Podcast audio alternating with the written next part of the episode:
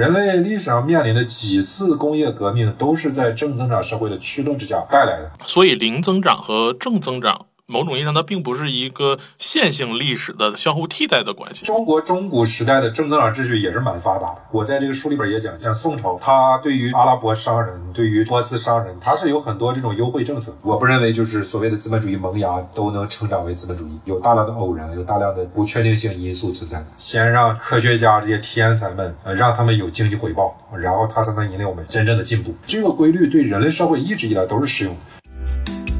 大家好，欢迎收听由大观天下志制作播出的播客《东腔西调》，我是何必。今天我要请来一位久未谋面的老朋友，上海世界观察研究院的张笑宇老师，和我们来一起聊聊他去年出的新书。那张老师先跟大家打个招呼。哎，大家好，我是张笑宇。那张老师，其实，在前两年的时间里头，您分别出版了您的《文明的三部曲》的前两部《技术与文明》《商贸与文明》，特别是去年这本《商贸与文明》也获得了非常广泛的好评。在这本书的结尾，您对现代社会从经济角度有个基本的判断，认为这是一个正增长秩序所主导下的社会状态。而您在书中所描绘的整个从产业革命开始以来的现代社会的发展历程。其实是一个从传统社会零增长的状态，向一个不断正增长转变的过程。那在这里头联系到现在，就有一个非常有意思的现象，就是我们一直在盼望说经济越来越发展，但是我们经常会听到一个词叫做增速放缓，然后大家的预期就不会好。也就是说，你只增长还不行，你现在的增长还要比过去的增长更快，才能让人感到安心。以至于大家明明看起来还是向好的，但是信心就会因为数据而有着各种各样的波动。那老师，您能不能今天和我们仔细的谈一谈，您是怎么抓住现代社会正增长秩序这样一个关键的状态？然后您又是怎么去理解它对于我们现代社会中的个人生活的影响的？呃，首先我这个书写的它不是产业革命以后的这个历史，它是写产业革命以前。因为这本书想要讨论在人类社会其实它一直存在的两种不同的这种具体的来讲话，可以说是叫做生活秩序也好，生产秩序也好，总之是两种秩序。这两种秩序呢，一种其实是在古代社会比较常见，就是它完全不增长。啊，当然我指的是人均啊，因为实际上你衡量经济是否进步的主要指标就是人均财富，或者今天就是人均 GDP。人均 GDP 不增长，那就是不增长，就是你光增长人数那是没有用的啊，因为你每个人得到的东西仍然是固定。那么从具体的生活的这个方式来看，或者说从这个生存策略来看，你如果活在一个零增长社会呢，其实你的这个生存策略就很简单，就是追求暴利。啊，因为你在零增长社会里边，只有一种生产资料或者只有一种资源是管用的，就是土地。因为土地直接出产你吃穿用度、粮食啊、衣服啊等等，全都来自于土地。然后你在古代社会，你获得土地最快的方式是啥呢？啊，那肯定只有暴利。本来你就是种地的，然后你靠种地得到的额外的这个收入，你再去买上十亩地，那猴年马月了。但是如果你直接的去抢，你学宋江大哥，学朱元璋大哥，你直接上梁山了，那你可能就真的是很快啊！有人说这样风险很高啊，造反也好，就聚众当强盗也好。但是你仔细想一想，你活在一个零增长社会里边，意味着啥？意味着你对未来它就本来就没有预期。啊，就是你非常明确的知道，十年之后比你现在的活的那个状态要差得多。那你如果是这么一个状况的话，你还有什么好犹豫的？你是不是可以放手一搏呢？这就是一种生存策略。注意我说的这个不是想象或者不是虚拟啊，它是赤裸裸的现实啊。因为古代社会人均财富几乎不存在增长，这是经济学的一个共识啊。就是从二十世纪初，就是我们提出这个 GDP 概念的这些经济学家来看的话。啊，就是以西蒙库兹涅茨为代表的这些经济学家，他们认为现代社会的一个基本的特点就是能够实现长期增长，而古代社会不存在这个条件。啊，然后根据像刘替先生这样对于这个量化史学就比较熟悉的，那他对于一六零零年到一八四零年中国 GDP 他做过估算，然后他认为这两百四十年吧，中国人均 GDP 下降了百分之二十五，也就是每年以百分之零点一二的速度下降。就是这是没什么好讲的，这是一个事实。就是你生活在古代社会，你非常清楚，尽管你没有统计数据，但是你可以通过你的具体生活非常清楚，你未来你明年的日子会比今年长。你对未来没有预期，所以其实你要是去冒险啊，要是像梁山好汉一样的随时去抢劫，那是个很常见的事情。如果我们把一个数字的指标做一点点变化，就是我们把这个人均的财富增长年增长率从零哪怕变成百分之零点一，那么整个逻辑就会发生翻天覆地的变化。第一，你马上对未来有预期了，就是你知道明年会比今年好，后年可能会比明年还要好。和平对你来说就特别有价值啊，因为你的生命一下子就变得值钱了啊，你愿意多活十年，活得滋儿滋儿的，自然而然你不会去冒险去从事暴利行业啊，不管是造反还是占山为王。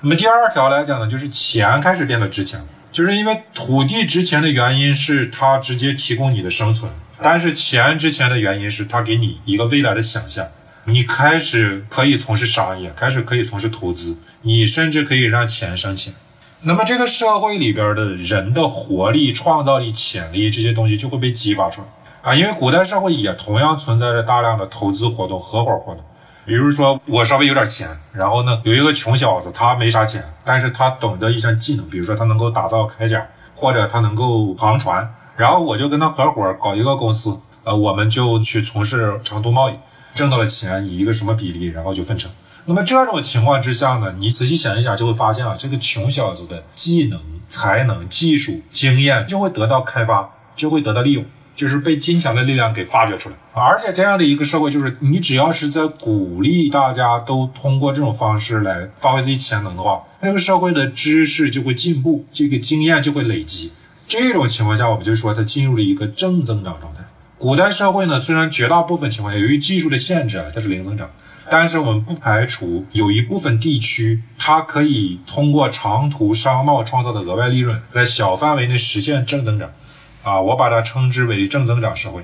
那么在古代社会，这个主要是通过商贸来实现，所以这个书主题叫《商贸与文明》，写的就是这些正增长社会的故事。所以零增长和正增长。某种意义上，它并不是一个线性历史的相互替代的关系，而是人类社会在发展过程中某种意义上会并存的两条线。只不过可能在古代一条线更强，另一条线更弱；而在现代呢，就会反过来，可能正增长的这条线就会更强，零增长这条线就会更弱。对的，对的。其实人类社会古代正增长和零增长社会它是长期共存的，很多商贸城邦可以说它的历史很久。像我在书里边是从三千年前，就是腓尼基人创造的商贸城邦开始写，但是这些商贸城邦可以说只是星星点点的存在于人类社会，更多的情况下是广大的没有任何增长的农业社会，因为农业社会的时候，你的那个增长率是只有一个很低的天花板了，受到你的粮食品种啊、土地肥沃程度啊、气候条件的这个限制，你不可能说像现代技术一样取得一个每年都在增长的结果。所以就是说，古代情况绝大多数时空内都是零增长，正增长很少见。但是就是这些正增长，它就像星星之火可以燎原一样，经过长时间的积累，在近代得到了爆发，然后塑造了我们现在看到的这个世界。嗯，刚才您在讲述正增长社会诞生的逻辑时候，提到了两个很关键的因素。一个因素就是要有一种非农业取向的技术，使得有闲钱的人可以去投资；另一种呢，是要有一个比较健康的投资体制，或者某种意义上的一个健康的商业环境，可以使得在传统的农业社会里面，哪怕周围都是零增长，也可能有一小部分会出现一个正增长的秩序。您也说，在近代以来。正增长秩序有一个特别突然的爆发。那您在书里面有一个配图，我记得也是一条人均 GDP 曲线，其实在十八世纪以后有一个指数型的上升。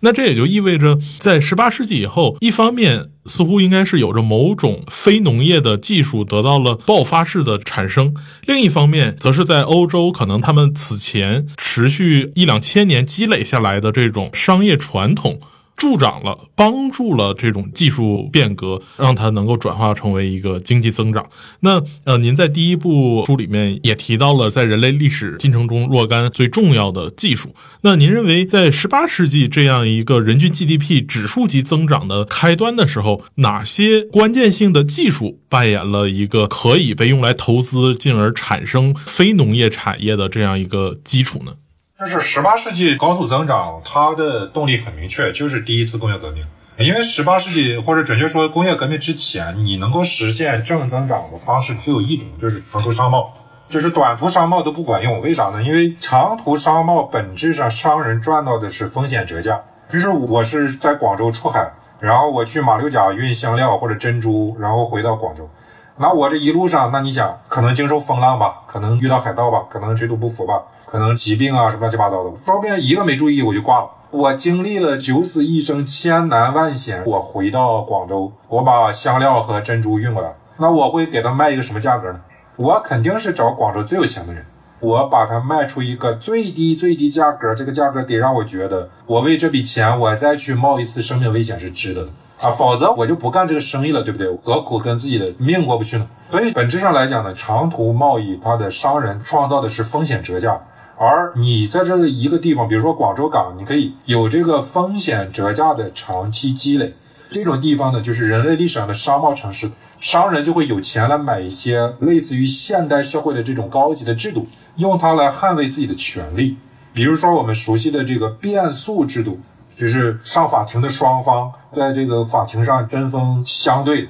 这其实是一种很贵的制度啊。你如果你真的打过官司，你请过律师的话，知道律师咨询费是很贵的。但是你觉得值？为什么呢？因为你不请他，你权利得不到保障，你付出的代价更惨重。其实这种变诉制度就是在商业城邦诞生的。最早在公元前五百五十年的雅典，就是当地商业的发达，商人们就会雇特别擅长修辞术、演讲学的这批人给自己辩护，然后就有了这个诉讼制度。包括我们熟悉的其他很多的现代社会的制度，像大学呀、议会啊，都是用这种商人渐渐的把他们买出来的方式来实现。到十八世纪时候，它积累而产生的量变呢，就实现了一个质变。这个质变呢，对于煤炭和蒸汽机的大规模运用。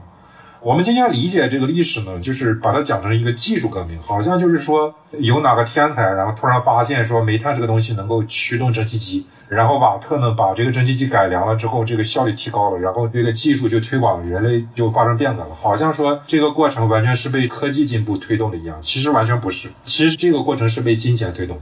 啊，因为其实煤炭这个东西在中世纪，它长期已经被人类熟知，而且是被作为一种惯常的燃料来看待。但是呢，因为当时的煤炭它的产量比较低，而相对来讲呢，你比如说木炭或者木柴，那产量太容易找，对不对？你出村儿，然后看到一片树林，你把那个树砍回来晒干，那就是木柴。所以煤炭的价格很高。在中世纪呢，只有少量的特定的行业，比如说冶铁业或者陶瓷业。因为它的产品价值比较高，呃，它对能源能量的要求比较高，所以他会去买这个煤。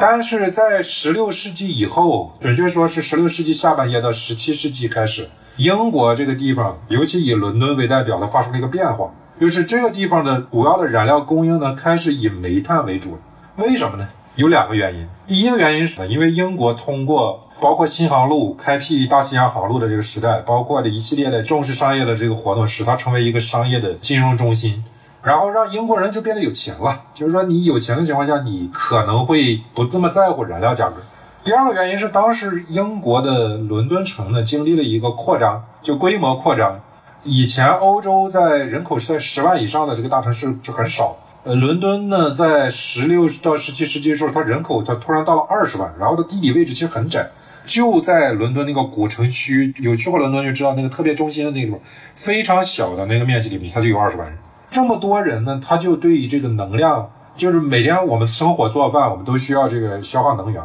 就对这个能源就产生一个需求，就是你得往城市里边去运足够的，比如说你生火做饭，你用木柴就得运足够的木柴，你用煤炭就得运足够的煤炭。城市生活才能维系的下去啊，然后伦敦呢，就恰是在那个时候人口爆炸了之后呢，它木材的这个价格就被提升了，因为木炭的燃烧效率本质上是比煤炭低的，木炭的燃烧效率就是你燃烧同样重量的煤炭创造出来的热量是木炭的三倍啊，就等于说你要同样向伦敦提供木材，你要提供三倍的木材，然后才能相当于提供同等水平的煤炭。那这个运费就上去了，因为你通往伦敦的这个路是有限的，就是那个路就那么几条，或者你走泰晤士河，那个船的空间也那么大啊。那么你同样是运煤跟运木材，运煤更划算，而且伦敦人也消费得起。所以是在这样的一系列的商业繁荣和消费力增强的前提之下，煤炭在这个时间点取代了木炭，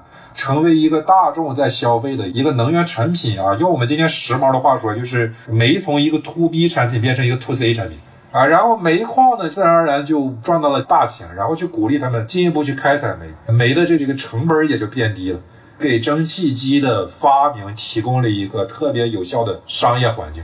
所以，人类的技术进步，它其实是正增长社会带来的。这是个很简单的道理。今天你如果开个企业，你要是你的产品卖不出去，你瞬间立马死掉了。你怎么可能再去说你去给科学家给他足够的钱，让他去投入研发？企业怎么可能出得起这个钱呢？你一定是这个现金流非常健康的企业，才越有更多的钱可以投入到研发上。这个规律对人类社会一直以来都是适用。人类历史上面临的几次工业革命，都是在正增长社会的驱动之下带来的。所以我写这段历史，就是希望大家来重新理解咱们这个社会和文明怎么取得进步的这个逻辑。不是说先有技术突破，而是说先赚到钱，先让科学家这些天才们，呃，让他们有经济回报，然后他才能引领我们真正的进步。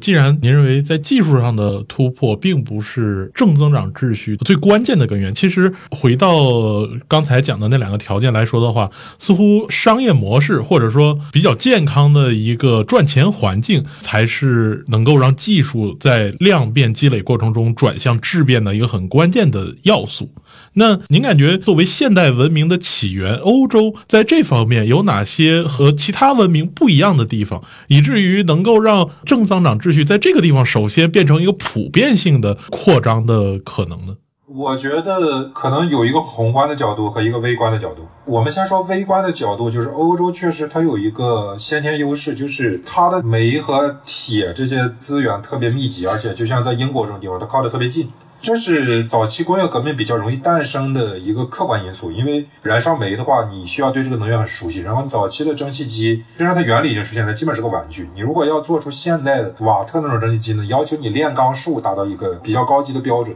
那么这个要求你有矿产资源上的条件，这个恰好在英国这两个条件都满足。煤炭，因为在绝大多数情况下它都是深埋地下，古人开采的煤矿基本上它是裸露煤矿，就是有很少的煤矿它是裸露在地表。从亚欧大陆来看，就是不聊美洲的话，只聊亚欧的话，实际上有一条分布非常广的煤炭带，但是这条煤炭带从欧洲延伸到亚洲，但是只在两头露到地表上，东头应该是在咱们的辽宁的一些地方，古代它就有裸露的煤矿，西头就是英国的纽卡斯尔，所以这个首先是一个非常微观的一个具体的条件。我认为你没有这个条件，你要说真的搞出这个工业革命来讲，我觉得其实挺困难。你搞正增长其实没那么难，因为古代的这种商贸城市其实挺多的。但是你搞工业革命，那真的很困难。这是一个微观条件。宏观条件呢，我认为是有一个最简单的变量来解释哪些地方现代化比较成功，哪些地方现代化比较失败。这个变量是什么呢？这个变量就是有没有被蒙古人打过。这是个很好玩的这个历史，就是为什么我会有这么一个判断呢？就是中国中古时代的正增长秩序也是蛮发达的。我在这个书里边也讲，像宋朝，它对于阿拉伯商人、对于波斯商人，它是有很多这种优惠政策。我们印象中的说的重农抑商，这个其实你真放到古代，它不完全是这么回事。古代的这些中原皇朝，对于能够从外部带来大量的财富的商人，包括粟特商人，包括阿拉伯商人，都是很尊重的，就给的全是特权。每年阿拉伯商人给宋朝皇室、宋朝的官府带来大量的奇珍异宝的时候，宋朝的官员要给他们践行，给他们开这个祝酒会，呃，让他们去东南亚的这个旅途一路顺利啊，就跟现在咱们这个政协给企业家做表彰，它它很像的。所以你不能说中国它就是纯粹的一味的去遏制商人是重要医生，这是一方面。另一方面就是从国家结构的方面来讲，其实宋朝它很接近于一个近代国家的财政结构啊，因为我们知道古代国家它的税收啊，它是以直接税为主，就是我们中国人喜欢说赋役，就是土地税、人头税再加上义务劳动啊，这是古代绝大多数国家的征收的这个税的内容。但是这种征税呢，它其实有一个问题，就是什么呢？就是它其实说白了是靠国家的暴力为后盾。一旦地方社会它也组成了暴力，那这个国家收税任务其实是很困难的。比如说，我们经常读到历朝历代都有这个地方的豪强结成势力对抗中央，他这个势力有自己的武装力量。比如说梁山也好，什么祝家庄、曾头市啊，那都是有自己的乡兵义勇。这个时候，你中央政权你去给他们收税啊，其实收税成本很高了。他万一抗暴力抗剿怎么办？你派军队去打，你还要出军费，那你收上来最后的那个税抵不过这个军费，那你这个生意不是白做了吗？中国历史上大量这种偷税漏税的现象，它的状况其实是农民他跑到地方某个豪强的地方，他去依附他，他说自己是这个人的家仆，那么他就不用交税，实际上他只是租地主的地在种而已，他是这么一个情况。所以古代国家其实你不要觉得，因为古代国家一直在穷兵黩武，你就觉得他很强大。可能只是那么一两个皇帝，他比较有能力，他把这些反对他的人全干掉，然后组织一个强大的军队。但是他基本上两代三代以后，凝聚力就瞬间退化。所以古代国家这种直接税的手法，其实是一个很脆弱的、很原始的财政结构。那么近代国家呢，它有一个特点，就是它收间接税比例很高。什么叫间接税呢？比如说我们说商业税。是民间已经有交易活动，那么你在这个基础上去给他提供，比如说交易场所。中国古代有一种税叫铺税，官方开个购物街，商户租我开的这个购物街里边的这个店铺。然后你给我交个铺税，其实就跟现在的这个房租是很类似的。那这种就属于间接税。间接税的好处是说什么呢？它收税成本就会低一些，呃，因为呃是商业活动已经存在，就等于说商人自己已经是在这个交易里边赚到钱了，他肯定是赚足了他自己的剩下的，那他愿意给你交一点，因为他有家有室，他不愿意真的造反。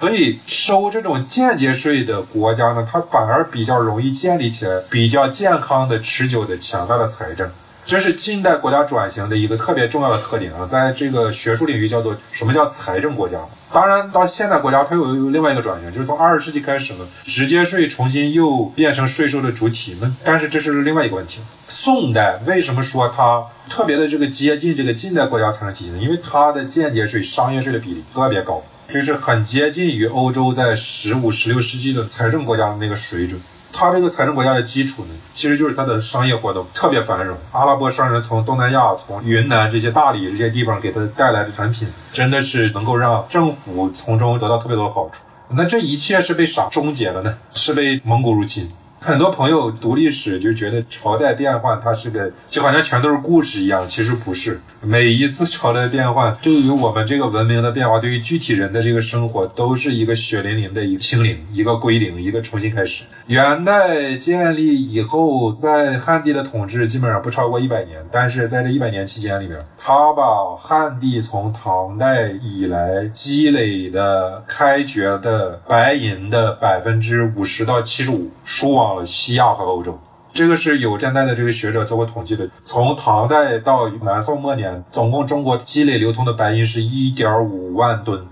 一百年内，元朝这一百年内有零点七五到一万吨就输送到金帐汗国啊那些汗国去了。因为有蒙古人很喜欢欧洲各种香料啊，然后西亚的各种玻璃制品啊、贸易品啊等等，他就把从这个汉地掠夺的财富就这么转移出去了。那你想象一下，这啥概念？我八百年来的财富有一半到三分之二就等于白干了。所以到明初的时候，朱元璋建立了一套特别严苛的，在我们看来就是典型零增长社会的制度。我们老一辈的像梁方仲先生这些老一辈历史学家给他们做的描述叫做“画地为牢，富役合一”。画地为牢指的是啥意思呢？就是朱元璋实施那个极其严苛的编户制度，当时普通人是不能够离开老家一百里之外的。离开了，你要政府发具了录音，否则的话，政府就把你关起来。你的职业也是不能随便改了。明代是有军户、将户什么这各种乱七八糟的户，然后是规定了你是啥职业，你的儿子就继续是啥职业。这个赋役合一，就是说你除了交税之外，你还要给国家提供义务劳动，而且一年的义务劳动可能要好几个月。所以你大概有三分之一的时间不能在家里种地，那也没有什么财富积累。明代为什么采取如此严苛的这样一个体制呢？实际上就是道理很简单，只有用这种方式才能够动员一支部队去跟蒙古部队抗衡。因为我们知道朱元璋击破元朝之后呢，并不是说消灭了蒙古人的政权，蒙古人的政权还在，他只是退回草原，在中国史料里边叫北元，但是在蒙古那边呢，很快就放弃了元这个称呼，就回到了可汗的那一套，就是成吉思汗最早搞的那套制度。整个明代，他都跟蒙古是处在一个持续的交战过程中，一直到他灭亡都没有改变。那个时候，甘肃就是前线，蒙古在那个地方后来设过管理机构，然后当地人说的话，呃，明朝人完全听不懂，因为你本身你的财富已经在上一场战争里边被收走了，被抢走了，你打输了，在这样一个崩坏之后的社会，你要去动员一支军队去打跑蒙古人。那你不得不搞这种极其严苛的集权的中央的这种把所有人都管起来的这种辩护制度，去动员军队去继续支援。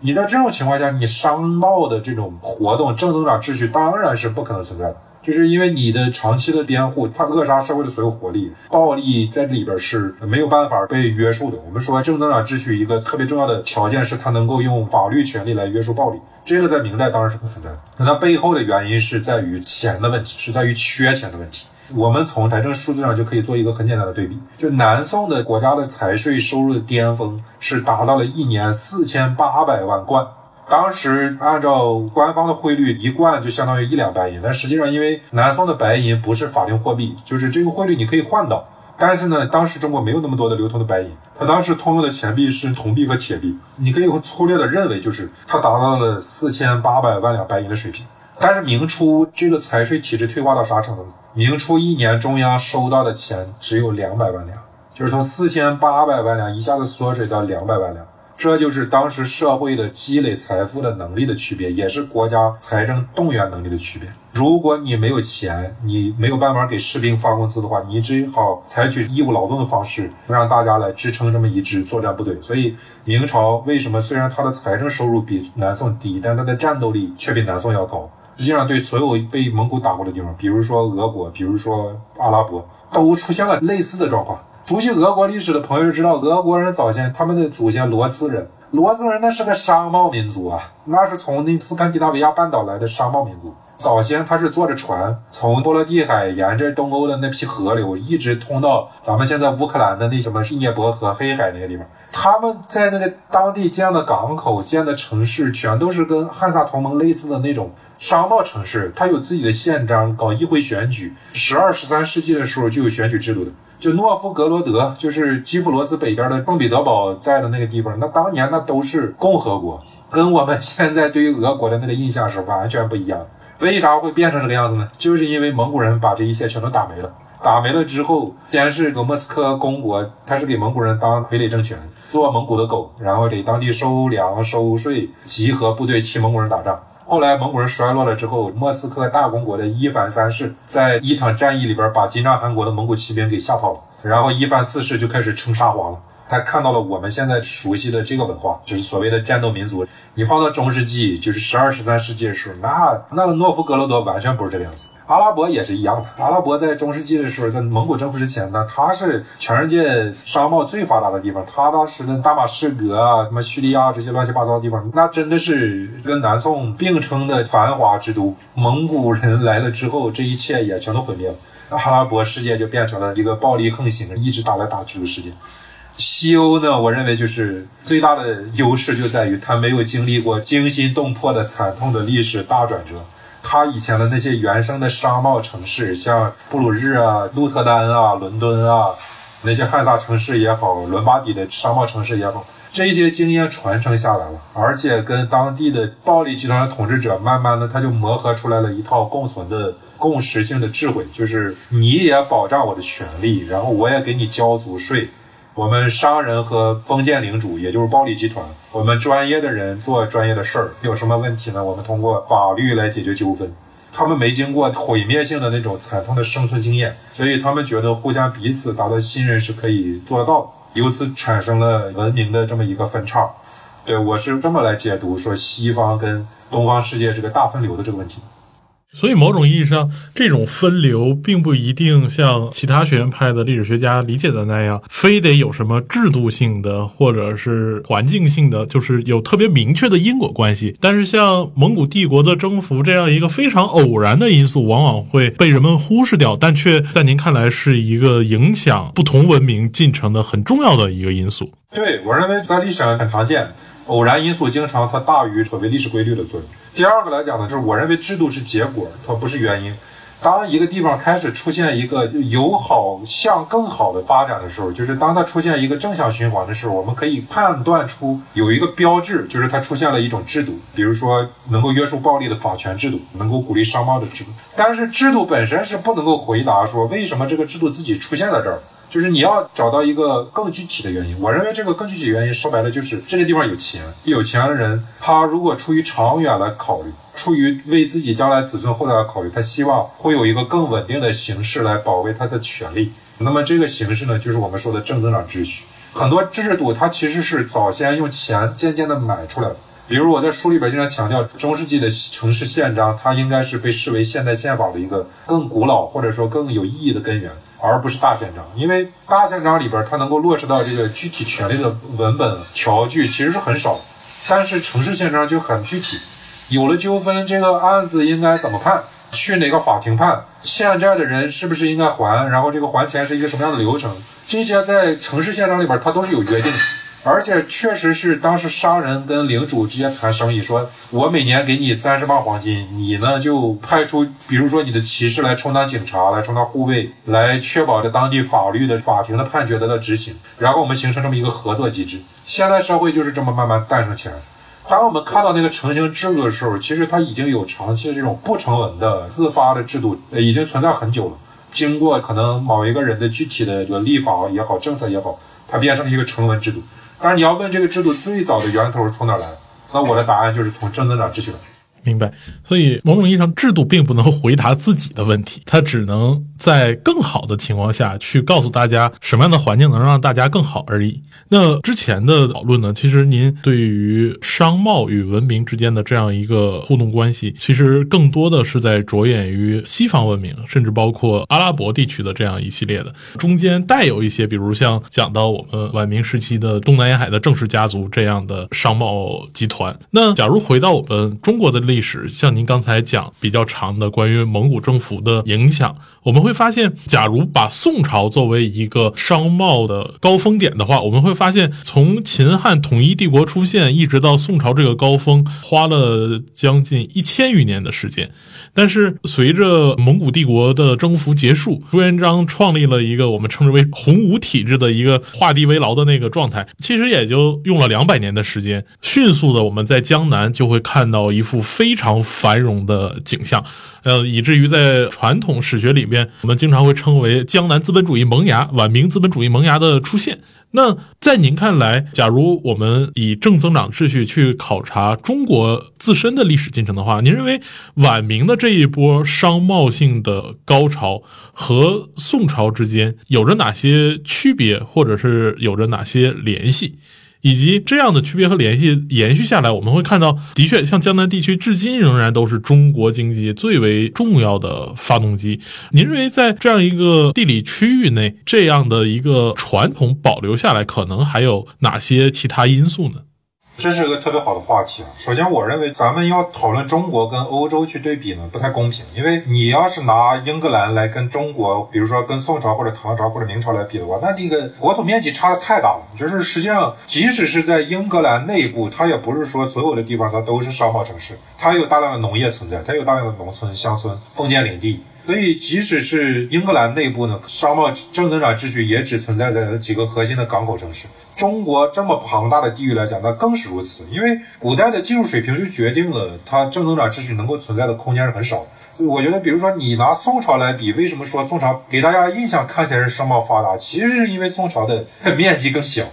然后占据的都是南方地区，然后南方因为有海洋，它跟东南亚的通过航路是相通的，所以自然给你的印象是这样子。但是如果你把当时受到汉文化影响的所有的地方都算起来，比如说辽金，比如说这西夏，因为当时还有一些说汉语或者用汉字的这些人存在，那你整个加起来的话，你也不能说那个年代就是一个汉语文化圈的正增长的一个巅峰年代。所以中国历史上实际上是长期存在这么一个问题，就是因为我们是一个维系大一统的这个政权，你维系大一统呢，你很自然而然就是你会面临到特别大的地缘政治的压力，尤其是生活在西部省份的朋友可能就更有感触，因为中国的西部真的是地广人稀。我从深圳到西安，跟从西安到这个，我们印象中西安已经很西了，但是从深圳到西安，跟从西安到乌鲁木齐的距离还差不多，而且乌鲁木齐到边疆还有很大的距离。你要维持大一统，你要对如此遥远的地方去用兵，它本身对于财政的消耗，那是欧洲这些国家那完全没有办法相比的。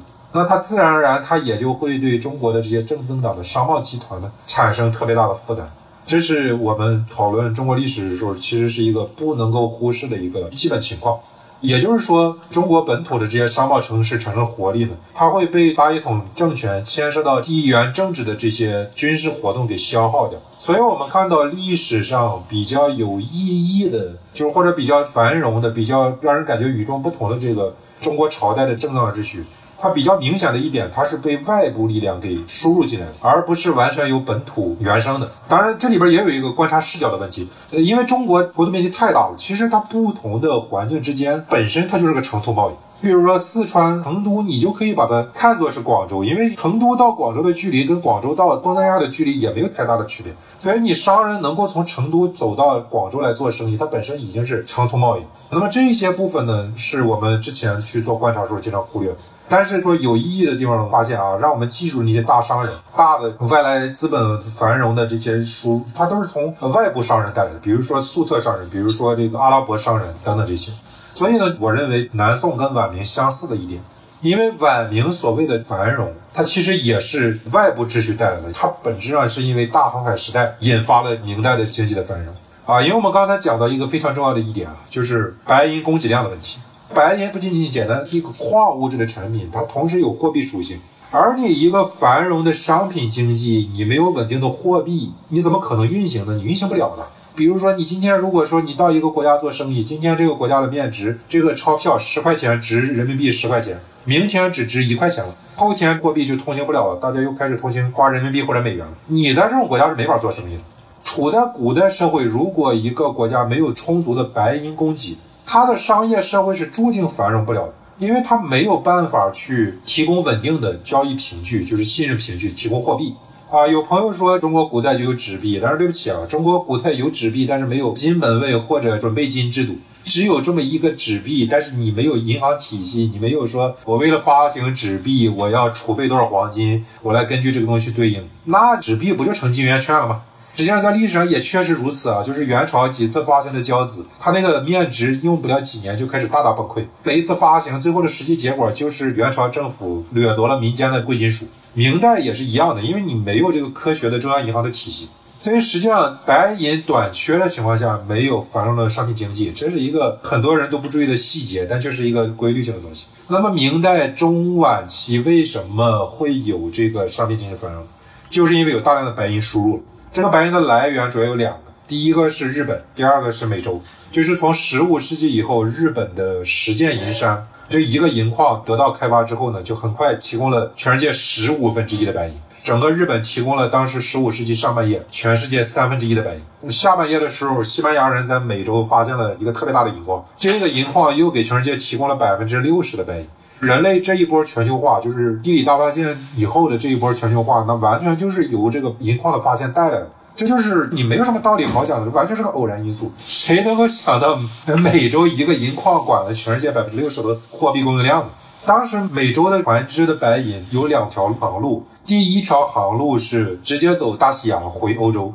第二条航路就是走太平洋，横渡太平洋到日本，再到大明和东南亚。当时大明呢，因为我们搞了编户体制以后，我们这个劳动力极其廉价。当时大明就是因为这个廉价劳动力而著称的世界产品中心啊。当时世造世界制造业中心有两个，一个是印度，一个是大明，都是因为劳动力粗廉价，所以吸引了大量的美洲的白银的流入。这也构成了第一是我们看到的所谓的资本主义的萌芽，实际上是因为有了大量的白银流入，然后整个的中国的这个生产经济就盘活了。第二个是因为白银的流入之后呢，还给中国的政治史带来一个重大的变革，就是张居正为什么有条件搞一条鞭法，为什么有条件把货币整个的去用白银来统计？原因就是因为你每周输入了大量白银，如果没有这个白银，那他是没有条件去搞这个一条鞭法这一系列的制度改革。当然，最后的悲剧就在于啥？悲剧就在于零增长社会占据统治地位的这批儒家士大夫，他完全不知道这个帝国的政策改革，还有成功的财政体系是依赖于对外商贸的。他居然还要搞海禁，居然还要压制正增长秩序。明朝的这个为什么昙花一现？我不认为就是所谓的资本主义萌芽都能成长为资本主义，因为这真的是有大量的偶然，有大量的不确定性因素存在，所以背后是有这么一个机制。的确，其实按照老师您的说法的话，我们会发现，在欧洲，它的传统时代的局部正增长秩序，由于欧洲本身长期处于一个非大一统的邦国林立的状态，所以零增长的这些掌握政治权力的武装集团或者政治集团呢，它很难说调动一切资源去对正增长区域有一个全面的压榨。那正增长区域也有足够的金钱去赎买自己的一个权力空间，但是中。中国特别是明代仍然是一个大一统政权，它很难说一方面局部的正增长秩序带来的对于中央政府的某种混乱的可能性，中央政府对这种混乱的恐惧就会要压制，而同时这样一个庞大的帝国体系对于正增长地区的这种压榨程度，也要远比欧洲这种邦国林立的状态压榨的程度要严重的多。所以我们会发现，的确在明清易代之后，江南地区的。这个增长速度以及增长状态又被抑制了百余年的时间，直到十八世纪末、十九世纪初还会又有所复苏。但是此时时间已经并没有给东方这个文明太多的时间。很快，一八四零年，这英国就把炮舰给派过来了。对的，其实东南沿海的这个正增长受到破坏的最直接动因就是明清，就是满清入关以后的战争。因为就是你刚才提到郑氏家族，其实它的基本盘就是东南沿海的商贸。郑氏家族一直跟清军抵抗到一六八零年。郑氏家族是当时世界上最赚钱的家族之一，当时是算过，就是他们家的毛利是比荷兰东印度公司的东亚的这个毛利还要高。也就是说，正增长秩序在当时中国东南沿海其实极其发达。然后后来为什么萎缩了呢？其实说白了，就是因为第一是清军入关，大量的屠杀。第二是入关之后，为了剿灭明政的政权，清军颁布了内迁令，就是从浙江到广东沿途距海边五十里的地方不准有人。这个政策的出台是为了防止郑成功从这个沿海获得粮食补给，对他的军事斗争造成打击。因为你再赚钱，你没有粮食，你养不起军队，也打不了仗。所以郑成功后来是因为没有办法，获得不了粮食，去打了台湾。当然，这个无损于他作为民族英雄的伟大。他的确是第一个当时对台湾就明确说这个主权在中国的这一个英雄，但是就是说他背后是有这么一套逻辑。清军的内迁令对于海边的民众打击，实际上在当时短短半年内就造成了近百万人的死亡。就这个是零增长秩序里边暴力一旦国际搞起来是非常残酷的，所以这个就是很严重的一个问题。你刚才说到鸦片战争以后，其实也不是完全说机会不多了，因为鸦片战争之后恰恰就是清军通过开关的方式引入了正增长秩序。当然，这是一个很悲哀的事情啊，因为正增长秩序不是你原生的，所以你只能通过一个半殖民地的方式去接受它的输入。但是这个也没有办法，因为文明之间的竞争就是这么残酷，你输了就是输，肯定是要付出代价。非常感谢张老师今天和我们分享了他。关于正增长秩序在历史上的这种阶段产生的状态，以及正增长秩序与零增长秩序在东西方之间的这样一个表现和互动的过程，很期待在下一期还能向老师请教，在我们进入二十世纪以后这样一个更加高速发展的状况下，正增长秩序它的逻辑又有着怎样的变化，以及在我们现代，特别是我们看到现在经济研究本身也成了一门独立的学问，关于经。经济的运转有着各种各样的说法。那对于这些理论解释和我们人类在二十世纪所遭遇的一系列更加戏剧性的、更加剧烈的变化之间有着怎样的关系？我非常期待，希望老师能够再来一期，跟我们继续讲一讲您对于商贸与文明在现代社会的关系的讲述。你说的这个其实就已经到了第三本书，就产业与文明的这个范畴了。如果写完这本书的话，那可以找机会聊一期。谢谢老师。好的，好的，谢谢，谢谢大家。